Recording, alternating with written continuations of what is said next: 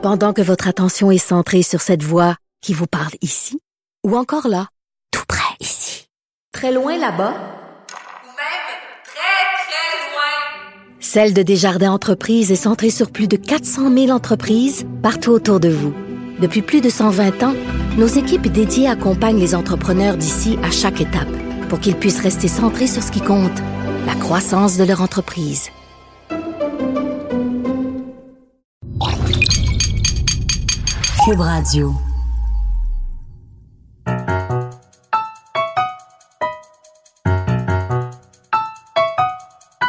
Ici Mathieu Bocoté et bienvenue aux Idées mènent le monde.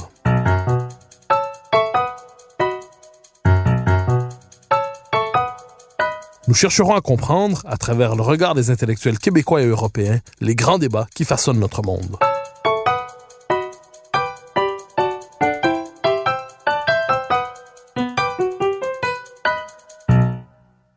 Notre époque ne semble pas se lasser de faire de procès l'Église catholique. On lui reproche ses origines, son histoire, son rapport à la foi, et cela parmi bien d'autres choses. La culture populaire elle-même tend à en présenter une image inquiétante. On se souvient du rôle qui lui était réservé, par exemple, dans l'univers de Dan Brown, et cela sans oublier plus largement le traitement médiatique qui lui est souvent réservé. On l'accuse alors de ne pas être suffisamment moderne ou encore d'être en retard sur l'évolution. Que doit-on penser de tout cela? N'est-il pas nécessaire de désembrouiller nos esprits, de distinguer le vrai du faux parmi ces reproches? Pour en parler, je reçois l'historien et journaliste Jean Sévilla, qui vient de publier L'Église en procès, la réponse des historiens aux éditions Talendier. Jean Sévilla, bonjour. Bonjour. Alors, question première, toute simple, à quel procès voulez-vous répondre dans cet ouvrage? En l'occurrence, c'est un livre d'historien qui se tourne vers euh, le passé de l'Église, vers son histoire, puisque parmi les multiples procès qu'on fait à l'Église catholique, euh, beaucoup euh, tiennent au passé. Euh, il y a des polémiques sur les grands chapitres comme les croisades, l'Inquisition, etc., etc., jusqu'à Pie XII, la conduite de Pie XII pendant la guerre. Et donc, nous avons voulu, avec une équipe de confrères historiens, répondre à ces questions examiner les griefs qui sont adressés à l'Église, mais non pas sous l'angle de l'apologétique catholique, sous l'angle de la science historique. C'est-à-dire que moi, je me suis adressé, puisque euh, vous avez eu la gentillesse de dire que je suis l'auteur de ce livre, c'est un petit, je suis le directeur, directeur de, ce livre et auteur de, de l'introduction et d'un chapitre. Voilà, c'est un livre collectif. Donc j'ai réuni une équipe d'historiens. J'aurais pas demandé est-ce que vous croyez en Dieu, est-ce que vous allez à la messe le dimanche? J'aurais dit vous êtes historien spécialiste des croisades, racontez-moi par rapport aux préjugés les plus courants les griefs qu'on qu'on adresse aux croisades, qu'est-ce qui est vrai, qu'est-ce qui n'est pas vrai? C'est donc euh, un travail d'historien et qui concerne le passé de l'Église et non pas les sujets polémiques actuelles euh, dans l'Église, encore que euh, le dernier chapitre de ce livre, euh, dans un essai d'histoire immédiate, parce que si on avait passé la question sous silence, on nous l'aurait reproché, examine la question de la crise de la pédophilie dans le clergé. Alors, il y a plusieurs éléments. Vous évoquez bon la, la, controverse autour de l'existence du Christ. Vous, vous évoquez la, la question des croisades, l'Inquisition, le rapport de l'Église à la science, le rapport de l'Église aux femmes. On aura l'occasion de revenir sur plusieurs de ces points. Mais y a-t-il un point commun parmi l'ensemble de ces reproches faits à l'Église à travers ce procès au singulier ou ces nombreux procès? Y a-t-il un procès au singulier qui se mène? Il n'y a pas un procès unique, non. En fait, les sources euh, de ces différents procès sont diverses. Euh, ce sont des procès qui sont nés au fil du temps. Euh, il y a de la polémique contre l'Église, d'abord euh, euh, qui naît au temps tout premier siècle du christianisme. Le philosophe Romain Cels a écrit un texte contre les chrétiens et on est au deuxième siècle, euh, qui est une charge assez violente contre le christianisme. Ensuite, quand il y a séparation entre Rome et Byzance, euh, les auteurs byzantins ont longuement polémiqué contre l'Église romaine. Ensuite, quand il y a la séparation entre en Europe entre euh, la Réforme et Rome, les auteurs protestants ont longuement polémiqué contre l'Église catholique. Euh, et puis ensuite, il y a le siècle des Lumières avec tout un courant euh, rationaliste euh, qui va donc utiliser de multiples période du passé de l'Église euh, pour s'en servir comme des armes.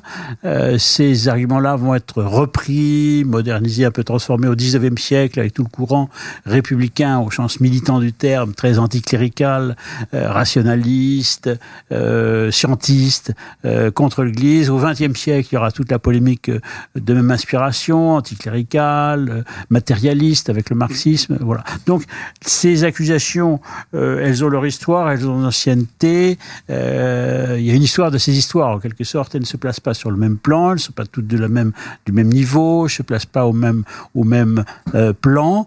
Euh, donc, faire un travail de discernement historique faisait aussi partie de la mission que nous nous sommes assignés avec cet ouvrage, qui était d'examiner chacun de ces procès, qui sont des procès différents, et qui appellent des réponses différentes, mais encore une fois, des réponses mesurées, scientifiques, c'est-à-dire que l'esprit de ce livre n'est pas de dire euh, non, euh, il n'y a pas eu d'erreur ou de faute, euh, voire même de crime jamais commis dans l'histoire de l'Église, ça serait évidemment un mensonge. Donc c'est pas un livre de défense systématique, c'est pas non plus un livre d'attaque systématique, c'est un livre qui veut élucider la vérité, qui veut euh, faire un travail de discernement.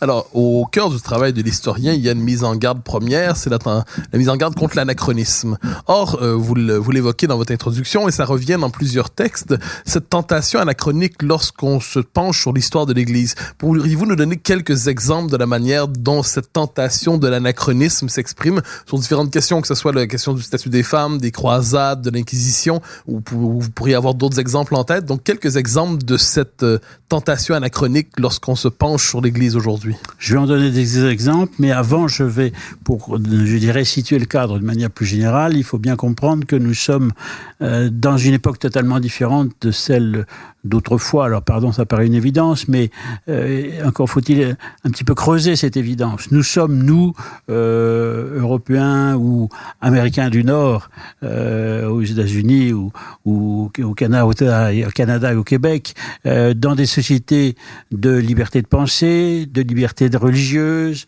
euh, de croyance ou d'incroyance. Personne ne vous demande de vous rendre compte sur ce que vous pensez ou ne pensez pas sur le plan religieux. Euh, nous sommes là dans un cadre de, liberté totale. Les mondes anciens, lors de l'apparition du christianisme, sont des mondes très différents, où pratiquement la religion, dans toutes les sociétés anciennes, dans les sociétés traditionnelles, la religion est au cœur du lien social. Et euh, allons même plus loin. Euh, historiquement parlant, si on regarde l'histoire de la pensée occidentale, il n'y a pas l'athéisme, qui pour nous est une évidence. On connaît tous des athées, on vit avec des athées, on en rencontre, on travaille tous les jours. L'athéisme est un impensé, un impensé de la pensée occidentale pratiquement jusqu'au XVIIe, euh, XVIIIe siècle. C'est-à-dire au Moyen Âge, par exemple, il y a personne qui croit que Dieu n'existe pas. Euh, ça n'existe pas, et donc ça ne s'exprime pas dans l'espace public. Alors, si tant est que ça existait, on ne le sait pas, on n'en a pas de trace, on n'a aucune source. Voilà. Donc on est dans un monde qui est un monde sacral, dans le monde d'autrefois. Ce qui veut dire donc que la religion a forcément une place. Elle a une place dans la société, dans la vie quotidienne, parce que les gens croient en Dieu, ou du moins il y a une pression sociale qui fait que personne ne pense qu'on puisse ne pas croire en Dieu. Voilà.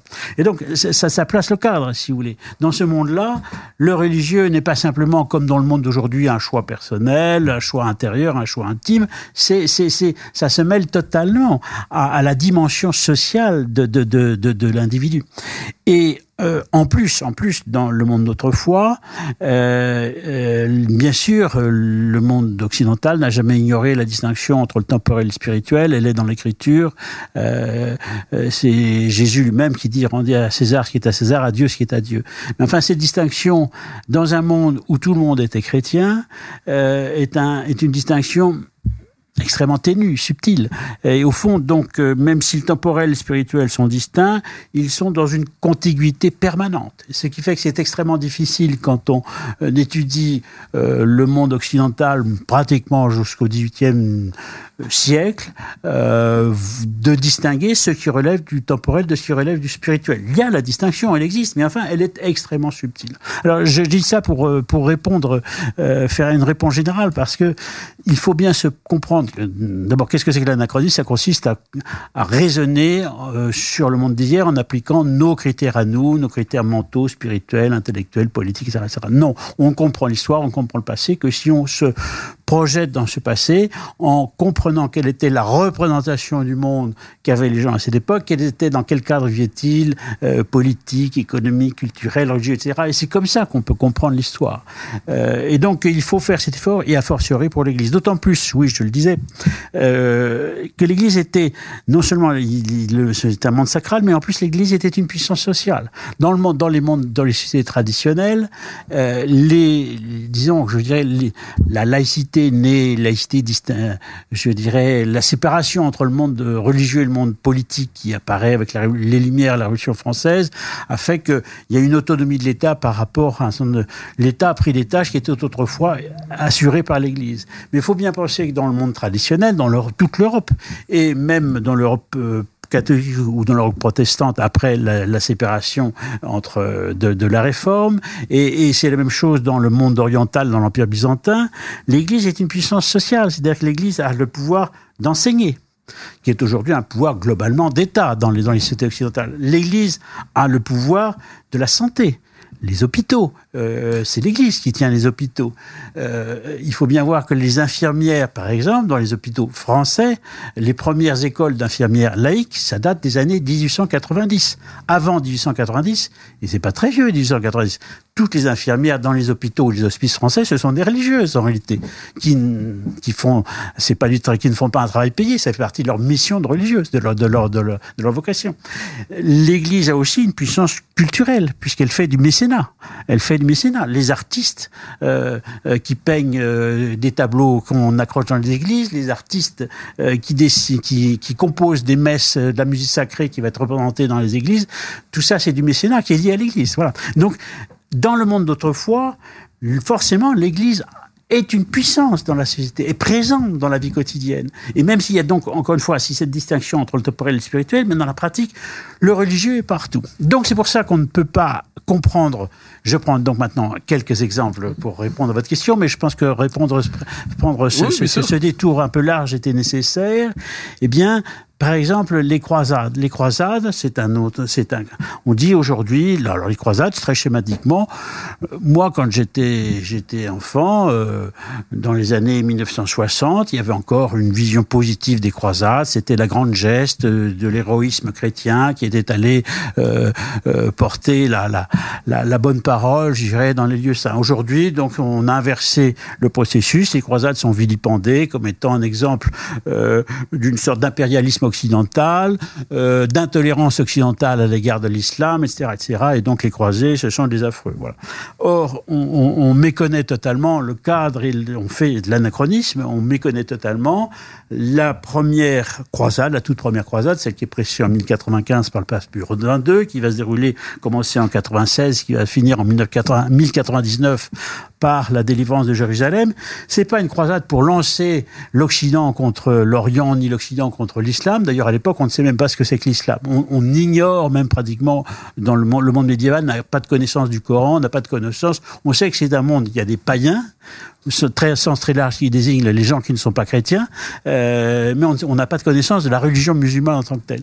Et le, le but, en effet, de la première croisade qui est présée et qui qui est prêché par le pape et auquel des barons, des seigneurs vont s'associer, c'est d'aller délivrer le lieu saint. Pourquoi? Parce qu'à partir de la conquête de l'islam, 7e, 8e siècle, schématiquement, les, le, le, le, là, le berceau du christianisme a été occupé par des puissances musulmanes. Je simplifie. Voilà.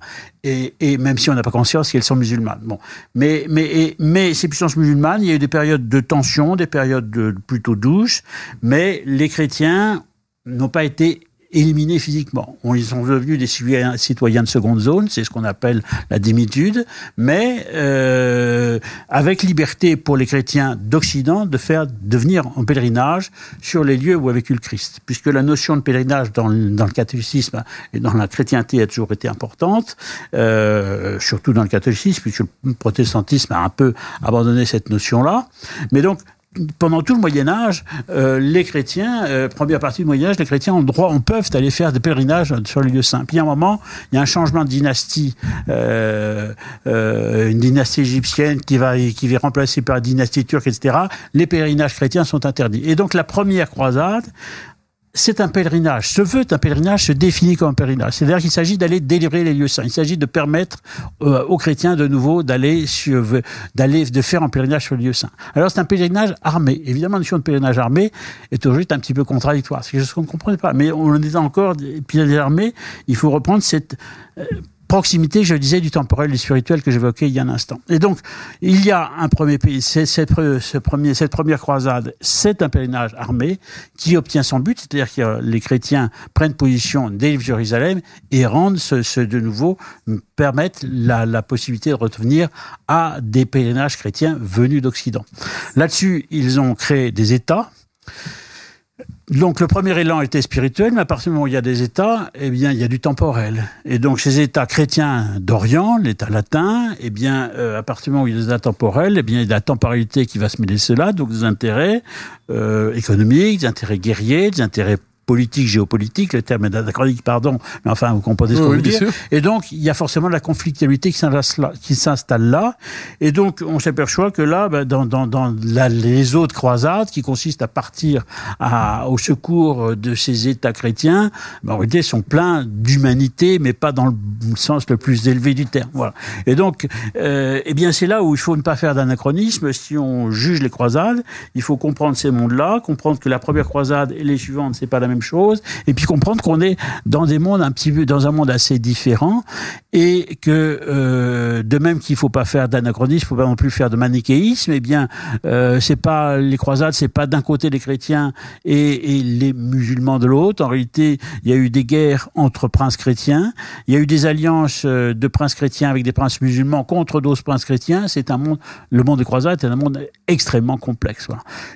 C'est une affaire qui finira au bout de deux siècles, puisqu'au bout de deux siècles pratiquement les, derniers États chrétiens d'Orient euh, disparaissent et, il en reste, il en reste une geste euh, donc qui a été vécue comme héroïque pendant un temps, qui aujourd'hui est réprouvée. Moi, je pense qu'il faut revenir à un jugement euh, pondéré historique, voir la grandeur des croisades. Il y a eu une grandeur, et puis il y a aussi sa part, d'humanité, ce qu'il faut dire aussi. Donc voilà, ne commettons pas d'anachronisme.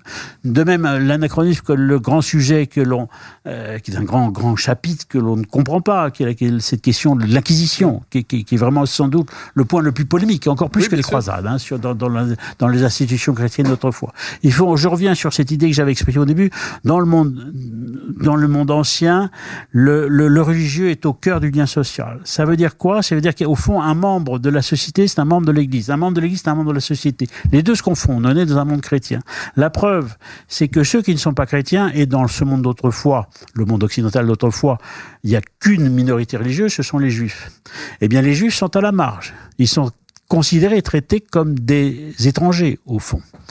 Euh, ce qui, avec nos, nos regards d'aujourd'hui, et je suis premier à le penser, est un regard, une vision cruelle, hein, une vision euh, qui nous choque même, on va dire. Mais attention, ne raisonnons pas en 2019 comme on raisonnait au, XIIe siècle. Voilà. Et donc, dans ce monde-là, dans ce monde-là, il faut, on, on, on, on, être, être membre de la cité, euh, c'est être, c'est être membre de l'Église. Les, deux se confondent. La, la cité, au fond, c'est l'agrégation de tous les baptisés. Et donc, le baptisé, puisque la religion et la foi est au cœur du lien social, est un des éléments du lien social, celui qui est un déviant sur le plan de la foi, au fond, devient un délinquant pour la société. Et donc la société médiévale se donne le droit de le juger. Et pour le juger, elle va mettre en place une institution, une institution judiciaire, qui va être l'Inquisition. Inquisition, ça veut dire enquête en latin, inquisitio. Et donc l'Inquisition, c'est un système judiciaire qui se met en place pour juger les gens que l'on accuse d'hérésie. Donc de déviation à la fois, donc au fond de déviation à l'unité de la société, à la cohésion de la société. Alors évidemment, pour nous, ça paraît extrêmement choquant parce qu'on est avec nos concepts de liberté religieuse, liberté individuelle, etc. Mais le monde médiéval, qui est un monde holiste, le mot est un peu savant, euh, un monde communautaire, on va dire, intégré, monde, voilà, intégré euh, ne comprend pas cela. Il raisonne par rapport à cet ensemble. Et cet ensemble, il faut que la société vive à l'unisson de la même foi en Dieu, de la même foi professée par l'Église. Et donc, euh, se met en place ce système judiciaire euh, qui, évidemment, si on le juge avec nos yeux d'aujourd'hui, attention, euh, nous parlons histoire, qu'on ne fasse pas dire que je suis un partisan de l'acquisition, c'est pas ça que je veux dire. Je veux dire, si on veut comprendre pour comment est née l'acquisition, il faut avoir cette notion-là qui est que dans le monde ancien, dans le monde médiéval, eh bien, la notion de liberté personnelle, liberté religieuse est une notion inconnue. On fait passer la, la notion de communauté d'abord avant la notion d'individu. Et donc, euh, ben, c'est mis en place cette inquisition. Alors, si on veut entrer dans les détails, je vais un peu mettre du, du, du, comme on dit chez nous en France, du poil à gratter. Euh, L'inquisition a été, dans l'histoire du droit, les historiens du droit le savent, était un progrès un progrès. Je, je de dis quelle ça. manière? Alors progrès parce que l'acquisition, ce sont des vrais, ce sont des vrais procès. C'est-à-dire que c'est pas l'arbitraire, c'est pas le règle arbitraire.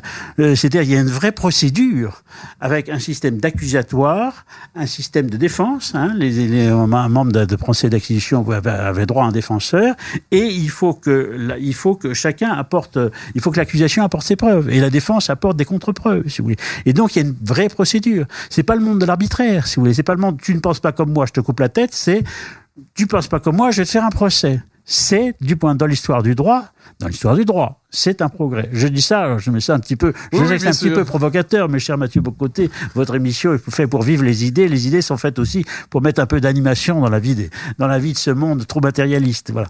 Euh, et par ailleurs, bon, l'inquisition, il y a eu toutes sortes de, de peines qui étaient édictées. Je veux dire, euh, aujourd'hui, alors toute l'imagerie du 19e siècle euh, nous représente l'inquisition. On voit euh, des moines euh, avec un air terrifiant, des victimes pantelantes à leurs pieds qu'on emmène au bûcher. Mais, mais, mais les peines capitales prononcées par l'inquisition, c'est, c'est, c'est 2 à 3% maximum. Et encore, elles n'ont pas toujours été exécutées.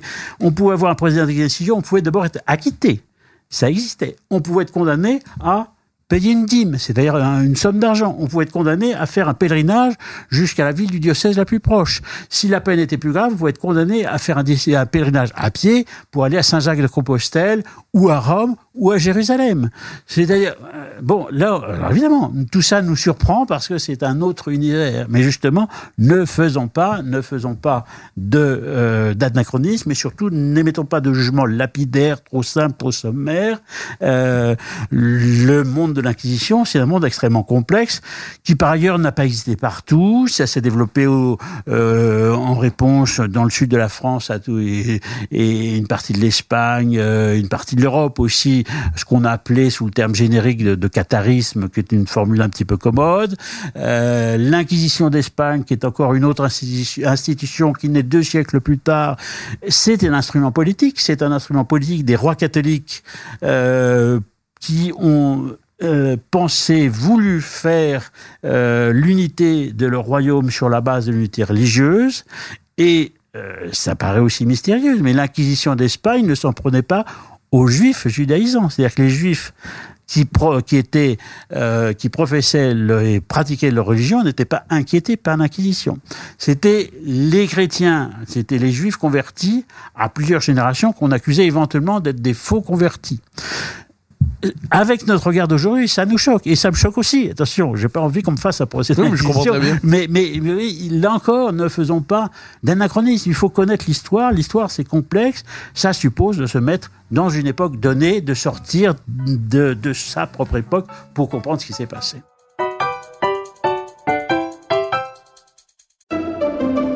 Pendant que votre attention est centrée sur vos urgences du matin, vos réunions d'affaires du midi, votre retour à la maison ou votre emploi du soir, celle de Desjardins Entreprises est centrée sur plus de 400 000 entreprises à toute heure du jour. Grâce à notre connaissance des secteurs d'activité et à notre accompagnement spécialisé, nous aidons les entrepreneurs à relever chaque défi pour qu'ils puissent rester centrés sur ce qui compte, le développement de leur entreprise.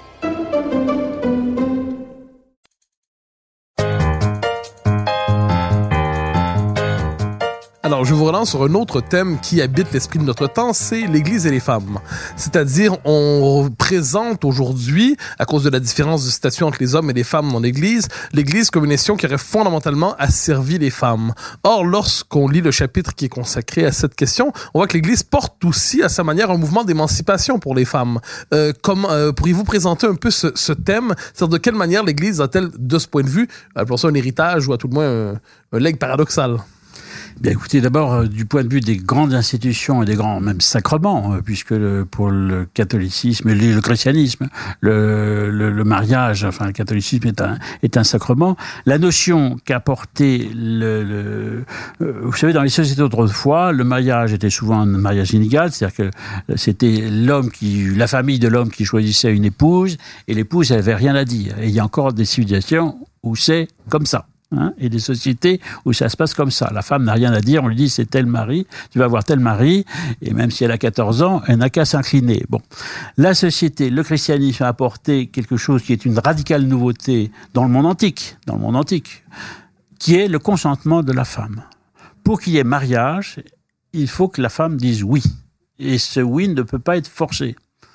Je sais bien, alors on va me dire, et c'est vrai que dans la pratique sociale, c'est un peu plus compliqué que ça. Mais déjà, sur le plan du principe, avoir posé comme principe l'idée que la femme doit consentir, mais comme l'homme doit consentir au mariage, c'est-à-dire que le mariage doit être libre, c'était déjà une révolution intellectuelle. Or, les révolutions sociales, elles commencent par une révolution intellectuelle. Il faut, qu'une idée existe avant de passer dans la législation, dans la pratique sociale. Voilà. Donc ça, c'est la nouveauté du christianisme qu'il a apporté. L'idée du mariage libre, consenti. Euh, L'idée du mariage aussi, euh, alors aujourd'hui, où nous sommes dans une période euh, chahutée du point de vue de l'existence de la notion de famille, c'est une notion, une notion, je sais bien, difficile à comprendre, mais le, le- le- le catholicisme a, a- a édicté l'idée que le mariage est quelque chose d'indissoluble, ce qui est aussi une forme de protection contre la femme, pour la femme, je veux dire pour la femme, justement, parce que précisément, ça empêchait la répudiation. Alors je sais bien, oui, dans la pratique sociale, il y a des rois qui ont répudié leurs femmes, euh, c'est vrai. Mais l'idée, voilà, c'est se marier, le statut du mariage a, a donné une protection aux femmes. Par ailleurs, par ailleurs, on s'aperçoit que dans la société chrétienne et dans la société concrète, euh, la vie de l'Église, eh bien, les femmes ont toujours joué un rôle considérable. Et, et je veux dire, ce n'est pas d'aujourd'hui, simplement, ça date pas de Vatican II. Dans les paroisses, je veux dire, les femmes ont toujours joué un rôle considérable, ça a toujours existé. Et euh, sur un plan, euh, euh, un plan qui quand même qui n'est pas mineur pour ce qui est, puisque vous parlez d'émancipation des femmes, eh bien, c'est que ça peut paraître paradoxal, mais c'est que la vie religieuse a été une émancipation pour les femmes. La vie religieuse, c'est pourquoi? C'est-à-dire les, femmes qui sont devenues religieuses. Il y a des centaines de milliers de femmes qui ont choisi cette voie-là. Alors aujourd'hui, la vie religieuse n'est pas forcément comprise parce qu'on est une période de, euh, plutôt de, de, de, de, non-croyance et donc l'idée de s'enfermer dans un ordre, d'appartenir, d'avoir une règle, d'avoir un habit, ce n'est pas compris. Mais il faut bien voir que dans les sociétés, de toute façon, qui étaient des sociétés globalement immobiles. Hein. Les sociétés aujourd'hui tout, change, mais enfin les sociétés d'autrefois étaient des sociétés de lente transformation, des sociétés d'immobilité. Et euh, en gros, euh, si on euh, paysan en Basse-Bretagne, euh, on avait un enfant qui allait être paysan en Basse-Bretagne, et puis le petit-fils était paysan. Enfin, oui, c'est un monde assez immobile. Eh bien, les, vocations religieuses la, a donné à des femmes la possibilité euh, d'avoir une vie tout à fait extraordinaire. Et ça, c'est passé par la mission. Et c'est passé par la mission. Et je dirais qu'au Québec, vous en savez quelque chose. Vous en savez quelque chose parce que euh, votre pays doit beaucoup euh, aux missions catholiques qui se sont évidemment fondées sur, lancées sur les pas de la colonisation, c'est une colonisation, la colonisation française, la toute première colonisation, celle, celle du XVIIe siècle, XVIe, XVIIe, XVIIIe, et toutes ces religieuses qui ont donné leur vie, et il y a des endroits très émouvants. Moi, quelques fois où je suis allé dans votre pays, j'ai toujours été très ému de voir euh, euh, ces reliques et ces tombes de, de, de grandes euh, patronnes, si vous me permettez ce mot un peu familier, d'ordre religieux, qui ont tout donné de leur vie et qui sont Il faut voir l'aventure de ces femmes qui sont parties de France, euh, elles partaient du Poitou, de Bretagne ou de Normandie pour aller traverser l'Atlantique. C'était pas rien. Se lancer dans ce pays, il fait quand même des froids, un froid qui est quand même assez redoutable. Si excusez-moi de vous le dire, même si j'aime beaucoup votre pays, euh, l'hiver là-bas chez vous, c'est quand même assez dur. Enfin voilà, et, et vivre dans des situations donc terribles. Et ces femmes, ces femmes ont tout donné, quoi, pour élever des enfants, pour pour faire des écoles, pour s'occuper des malades. C'est ce sont, il y a des œuvres admirables. Or, dans, par rapport au lieu de rester des petites paysannes du fin fond de la Bretagne, elles ont connu cette aventure extraordinaire qui était forme d'émancipation, d'aller, de traverser euh, le monde pour aller en Atlantique. Mais alors, je prenais l'exemple du Québec parce que vous êtes québécois et je parle à des Québécois et j'ai ce bonheur. Mais enfin, euh, c'est vrai aussi. Je veux dire, euh, ce sont des milliers de religieux qui sont partis pour l'Afrique, qui sont partis pour l'Asie. Ce sont des aventures humaines tout à fait extraordinaires. Et ces, ces femmes qui, sous l'habit religieux, ont vécu ces aventures-là, elles l'ont fait gratuitement, gratuitement. C'était par amour du prochain, euh, par amour de Dieu, parce qu'elles croyaient en Dieu, mais par amour du prochain. Elles ont donné leur vie aux autres, voilà. Et donc, ce sont des conditions. C'est une condition féminine qui n'a pas été, contrairement à ce qu'on croit, c'est pas parce qu'elles portaient un habit, parce qu'elles avaient une règle et qu'elles étaient enfermées. Au contraire, cet, cet habit et cette règle leur a donné une liberté, une liberté qu'elles n'auraient pas eue si elles étaient restées dans leur milieu familial euh, et local habituel. Alors, quelque chose me frappe lorsqu'on s'intéresse à l'Église aujourd'hui. On pourrait dire que sur le plan de, par rapport à notre époque, elle est en situation d'opposition avec l'esprit de notre temps. On pourrait croire que sur le plan social, elle n'a jamais été aussi affaiblie. Euh, sur le plan symbolique, elle est remise en question. Euh, Elle-même, quelquefois, est tentée de se questionner. C'est une perpétuelle mise à jour par rapport aux exigences du monde, quitte à se questionner elle-même sur son propre dogme quelquefois. Et pourtant, le procès de l'Église demeure très virulent, très vif, euh, très très sévère aussi. Donc, comment expliquer cette, euh, est-ce un paradoxe à tout le moins, comment expliquer cette situation d'une Église qui est peut-être plus faible qu'elle ne l'a jamais été ces derniers siècles et qui paradoxalement est attaquée de manière plus virulente, de manière plus vive qu'elle ne l'a jamais été? Alors, il y a plusieurs facteurs qui jouent et ça dépend aussi des pays. Si vous me permettez, je vais répondre en français, euh, puisque si j'étais si j'étais allemand, je vous ferais une réponse un petit peu différente. Euh, étant français, je vous répondrai que plusieurs éléments ont joué. Le premier élément, d'abord, il y a un fond d'antichristianisme, d'anticatholicisme et d'anti-cléricalisme euh, en France qui date de la Révolution française, qui a été réavivé au 19e, réavivé au 19e siècle, qui avait perdu avec une grosse, grande période de, euh, de, forte activité au moment de la séparation des églises de l'État au début du XXe siècle. Donc il y a ce fond-là existe. Il y a une France chrétienne, mais il y a aussi une France antichrétienne. Ça fait partie de l'histoire nationale. Il y a une France qui, qui, qui se met à genoux à la messe. Il y a une France qui bouffe le cul, du, qui bouffe du curé et, et, et qui mange du saucisson le, le vendredi saint. Ça, ça, ça, fait partie. C'est, il, y a, il y a deux France. Hein, c'est, comme ça. Bon, voilà. Ça, c'est l'élément. L'autre élément, c'est que la question de la laïcité a été réavivée, qui est une question qui s'était relativement, qui s'était même totalement adoucie dans les années 50, 60, 70. Moi, quand j'étais enfant ou jeune, c'est des questions qu'on ne parlait pas. L'éruption de l'islam dans les sociétés occidentales, notamment la société française, a ré réactivé la question de la laïcité. Et donc, par euh, comme l'islam pose des questions d'une certaine manière inédites, euh, certains en rajoutent dans la laïcité parce qu'ils leur permettent de, de, de, répondre ou ne pas répondre à la question de la présence de l'islam. On dit les religions, on doit les laisser de côté, ou du moins dans, dans le fort interne, et dans l'espace public, on ne veut pas les voir. Ce qui est une façon pour euh, certains de de de pas voir la question de comme ils n'ont pas vraiment de réponse euh, c'est une façon de, de de botter en touche voilà comme on dit voilà. Bon ça c'est un élément. Le le ça ce, ce, le troisième élément c'est qu'il y a un point sur lequel en effet euh, l'Église catholique en tout cas et sans doute dans la société française la dernière institution à maintenir qu'il y a une vérité du bien et du mal. Que le bien et le mal ne sont pas des, données subjectives, qu'il y a une objectivité du bien et du mal.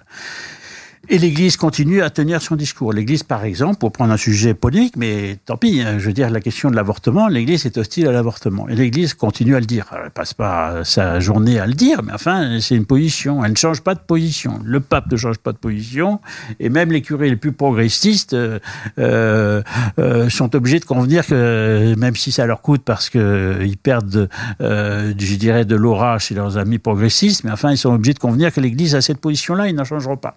Alors ça, c'est un point d'achoppement entre le monde moderne et l'Église.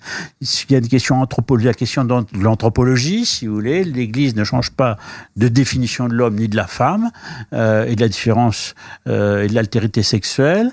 Et donc, euh, c'est une question polémique dans le monde occidental. L'Église ne changera pas là-dessus. Donc là, il y a un point d'achoppement. Voilà. Donc, en effet, et comme certains veulent faire payer à l'Église le fait qu'elle ne change pas, eh bien une sorte de d'hostilité encore plus développée à l'Église, alors que et vous l'avez très bien dit, euh, le nombre de pratiquants euh, catholiques et chrétiens en général a diminué en France et la puissance de l'Église a puissance de la société de l'Église a beaucoup régressé. Mais c'est là où je vais introduire un mais. Beaucoup régressé, mais. Mais d'abord, euh, régressé, oui et non. D'abord, le monde médiatique donne énormément de visibilité à la question de l'islam. Mais on s'aperçoit que dans les banlieues, par exemple, des grandes villes, non seulement de Paris, mais de toutes les grandes villes de France, les chrétiens sont présents. Il y a une présence chrétienne. Hein, je veux dire, euh, dans la Seine-Saint-Denis, qui est un département au nord-ouest de, de, de Paris, euh, euh, dont une grande partie de la population aujourd'hui est musulmane, en fonction, des courants migratoires qui ont eu lieu depuis 30 ou 40 ans, euh, l'Église est présente et elle fait un travail. Il y a des chrétiens qui sont là et qui existent. Hein. Aujourd'hui, on n'en parle pas. hein. Alors, on n'en parle pas. La télévision, la radio n'en parle pas. Or, si, moi je vous dis, ça existe. Si vous allez voir sur le terrain, vous avez des mouvements catholiques qui sont présents, chrétiens, sont présents, effectivement, même dans ces départements-là.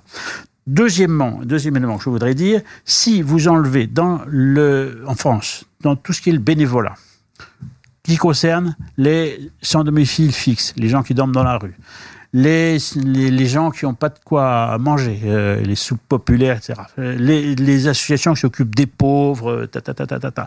Si vous enlevez, si un coup de baquette magique, admettons, on supprime du jour au lendemain toutes les associations catholiques qui s'occupent de ce, dans ces, qui sont actives dans ces domaines-là, ou si on supprimait les associations laïques, mais dans lesquelles des catholiques sont engagés en tant que tels, par un coup de baguette magique, et ben je vous assure qu'il y aurait du jour au lendemain une profonde régression, une profonde régression sociale en France. Le catholicisme reste une puissance dans la société française, invisible, invisible, les médailles n'en parlent jamais, à travers son action sociale, en faveur des pauvres, des malades, etc. Et y compris dans les, secteurs les plus, les plus, contrairement à ce qu'on croit, on, il est très engagé. La question du sida, par exemple, une question où l'Église a été très engagée sur les malades du sida depuis dès les années 80. Bon, ça c'est voilà. Ensuite, dernièrement, je voudrais dire par rapport à on dit la présence, la présence diminuée de l'Église catholicisme en France. Oui, oui, oui, non. 15 avril 2019. Que se passe-t-il le 15 avril 2019 La cathédrale Notre-Dame de Paris prend feu. Vous étiez, cher Mathieu Bocoté, en train de faire une conférence. J'étais dans la salle, euh, en train d'écouter votre conférence et en même temps déchiré à ne pas voir, me dire non, faut pas que je regarde mon téléphone pour regarder ce qui se passe. C'était épouvantable. C'était comme extrêmement frappant comment l'effet de sidération le fait de sidération qui a frappé toute la société française le soir et les jours qui ont suivi l'incendie de Notre-Dame de Paris.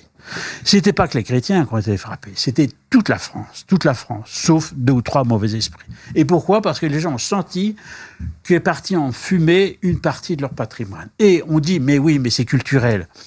Non, non, moi je crois pas que ce soit exclusivement culturel, parce que les gens sont bien sentis, et c'est tous ces petits pompiers qui sont des garçons de 20 ans, qui ont pris de tels risques physiques pour sauver la cathédrale, c'est pas simplement parce que c'était un bâtiment. Ils savaient qu'ils sentaient qu'il y avait autre chose, qu'il y avait une dimension sacrée. Alors peut-être qu'ils sont pas croyants, qu'ils sont pas chrétiens, qu'ils vont pas à la messe. Oui, peut-être. Mais ils sentaient bien qu'il y avait une dimension sacrée dans cet édifice qui est un sanctuaire. Et je pense que toute la France ce soir-là l'a senti. C'est pour ça que quand on dit le christianisme a reculé en France. Oui, oui, oui, oui. Il y a sa visibilité. Euh, en même temps, euh, moi, je crois qu'il faut pas gratter beaucoup trop fort. Vous savez, quand les gens ont des problèmes, quand ils ont discuté, quand ils font face à la mort, quand ils sont face, quand ils sont face à des problèmes dramatiques. Rappelez-vous aussi les attentats du, de, de 2015, le Bataclan. Qu'est-ce qui a fleuri sur tous les réseaux sociaux comme comme comme comme slogan? Pray for Paris. Priez pour Paris. Prier, c'est pas euh, c'est pas un réflexe d'un croyant que je sache. Donc moi je crois que il faut pas gratter beaucoup pour que la foi revienne. Alors, euh, je repose cette question avec, en lui ajoutant une dimension non seulement française, mais peut-être, euh, appelons ça hollywoodienne et nord-américaine. Je l'ai évoqué dans la présentation de l'émission. Il y a ce qu'on pourrait appeler dans l'imaginaire de notre temps. L'Église joue un rôle, assurément. J'ai donné l'exemple des Dan Brown et ainsi de suite, mais on pourrait en donner bien d'autres. Euh, Comment expliquer alors qu'aux États-Unis, par exemple, le catholicisme, il est présent assurément, mais il n'est pas dominant? Euh, comment expliquer le fait que l'Église continue, pour une partie de l'imaginaire populaire, d'occuper un tel rôle dans, dans, dans la conscience collective, un mauvais rôle assez souvent, euh, comme s'il s'agissait de, de la puissance maléfique ayant trahi euh, dès l'origine sa vocation. Comment expliquer la, alors qu'encore une fois, je le dis, l'Église toute, euh, toute proportion gardée, à moins d'influence euh, morale, et symbolique, sociale, euh, je pense de ce point de vue aux, deux côtés de l'Atlantique. Comment est-ce que dans la culture populaire, dans l'imaginaire populaire, la présence de ces euh, une conception mythique et, euh, et quelquefois presque ésotérique de l'Église à la manière d'une puissance qui, qui pèserait sur le monde et qu'il faudrait toujours démasquer? Je pense que c'est lié à l'ancienneté de l'Église, euh, qui est l'institution la plus ancienne du monde. Enfin, je veux dire, l'Église a été fondée par définition, on va dire, avec Saint Pierre, euh, euh, par les apôtres à la Pentecôte. Euh, donc, on est schématiquement euh, au moment où le Christ meurt. Euh, L'Église est fondée et l'Église dure toujours. L'Église est la seule institution. Depuis, il y avait l'Empire romain, il s'est effondré. Il y a eu 100 empires qui se sont effondrés. L'Église est la seule institution humaine qui a duré depuis. Et en plus, de ce point de vue-là, je dirais que l'Église catholique prend une dimension non réelle et symbolique encore plus forte du fait de son unité, Euh, la continuité à travers la papauté, si vous voulez.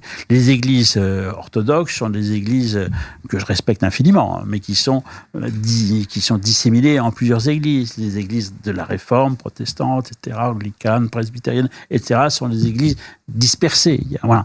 L'Église catholique, euh, elle a une unité et qui est concrétisée au cours euh, euh, sur une, institution très particulière qui est celle de la papauté euh, et avec une institution qui est celle de la curie, des évêques, des cardinaux, etc. Et justement, ces cardinaux, ils sont très symboliques parce que eux qui portent la couleur rouge du Christ, en même temps, on leur fait, on leur fait porter tous les péchés du monde. Dans, dans, vous voulez parler de la dimension hollywoodienne, mais le nombre de films où on voit des cardinaux qui sont des personnages abominables, je veux dire, c'est très frappant. Mais il y a une symbolique très forte, c'est la symbolique du retournement. Mais là, je pense qu'il faudrait faire une analyse girardienne euh, euh, euh, de, de, de, de, cette réalité-là. C'est qu'il y, a- une fonction de bouc émissaire, c'est-à-dire que l'Église visible, la hiérarchie visible de l'Église catholique, euh, on lui fait endosser, euh, une- enfin, une, endosse de facto dans la culture du monde occidental quelque chose de très fort, en raison de sa présence, en raison de sa continuité, en raison en raison de son internationalité. Euh, je veux dire, euh, euh, oui, les Nations Unies, c'est une organisation internationale, mais les États-Unis, l'ONU n'a pas d'âme. L'Église catholique, depuis 20 siècles, professe une foi on y croit ou on n'y croit pas, mais elle, a un credo, elle affirme quelque chose, et c'est euh, concrétisé, incarné dans une hiérarchie d'hommes qui est visible, et donc, euh, eh bien, ça suscite, ça suscite euh, soit de l'adhésion, soit, soit, soit, soit, soit de l'animosité, mais rarement de l'indifférence. Alors, vous terminez votre, votre introduction en disant, de ce point de vue, l'Église bon, a tangué, l'Église a été remise en question, mais depuis 2000 ans, comme vous le dites, elle, elle est encore là, et vous annoncez de mauvais jours à ceux qui annoncent son, son inévitable, son possible, son prochain effondrement d'une manière ou de l'autre. Donc, euh, de ce point de vue, à la fois du point de vue de la foi, mais aussi de l'histoire, on peut croire que les vocations chrétiennes continueront de fleurir dans le monde qui est le nôtre, même s'il se veut globalement quelquefois, euh, sinon anti-chrétien, à tout le moins indifférent au christianisme. Ah ça j'en suis persuadé. Et c'est pas simplement euh, bon tout le monde sait que je suis croyant personnellement je m'en cache pas et j'ai des écrits qui vont dans ce sens-là mais c'est un raisonnement d'historien si vous voulez. C'est un raisonnement d'historien. Le, le, le, euh, y a l'histoire de l'Église catholique est, est tissée de crises. Il y, a, toujours eu des crises dans, l'histoire de l'Église. Or, ces crises, l'Église s'est toujours, s'en est toujours sortie, et s'en est sortie comment? Par des grands réformateurs, des grands réformateurs dans le grand beau sens Oui, du terme, hein, euh, le sens noble du terme, des grands papes, des grands théologiens, des grands saints. Par s'en est sorti aussi par la sainteté, par des gens que- qui ont tout donné, qui se sont presque dépouillés de tout pour ce à quoi ils ont cru. Et, et c'est toujours comme ça que l'Église, euh, à chaque- après chaque grande crise de l'Église, eh bien on s'aperçoit, euh, chaque crise au fond provoque euh, euh, ces anticorps, on va dire, et il y a des grands chrétiens qui naissent dans les périodes de crise et qui font repartir l'Église. C'est- Ça s'est produit comme ça depuis le début, et je ne vois pas pourquoi euh, il en serait autrement. Euh, L'Occident, euh, c'est vrai, est en période de basse intensité sur le plan de la foi chrétienne, mais en même temps, on s'aperçoit que le catholicisme est extrêmement vivant dans, dans des pays qui, il y a, y a, y a quelques siècles aurait paru improbable. Vous allez en Corée du Sud, par exemple, l'Église est extrêmement importante. Tous les séminaires euh, de Corée du Sud, chaque diocèse de Corée du Sud a un séminaire où ils forment 50, 60, euh, 80 euh, jeunes hommes qui se préparent à la prêtrise.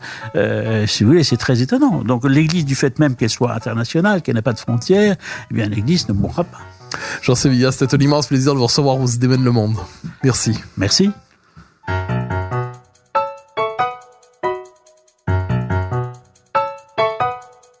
Chers auditeurs des Idées mènent le monde, vous pouvez faire connaître le balado sur vos réseaux sociaux en partageant les épisodes que vous aimez. Cela nous donne à chaque fois un fier coup de main pour faire découvrir le balado. Ainsi, si vous écoutez sur une autre plateforme que Cube Radio, laissez-nous un commentaire. C'est encore une fois un geste qui nous permet de faire connaître la série au plus grand nombre. Merci à vous d'être à l'écoute. Vous pouvez me suivre sur Twitter et sur Facebook. Vous pouvez également lire mes chroniques chaque mardi, mercredi, jeudi et samedi dans le Journal de Montréal.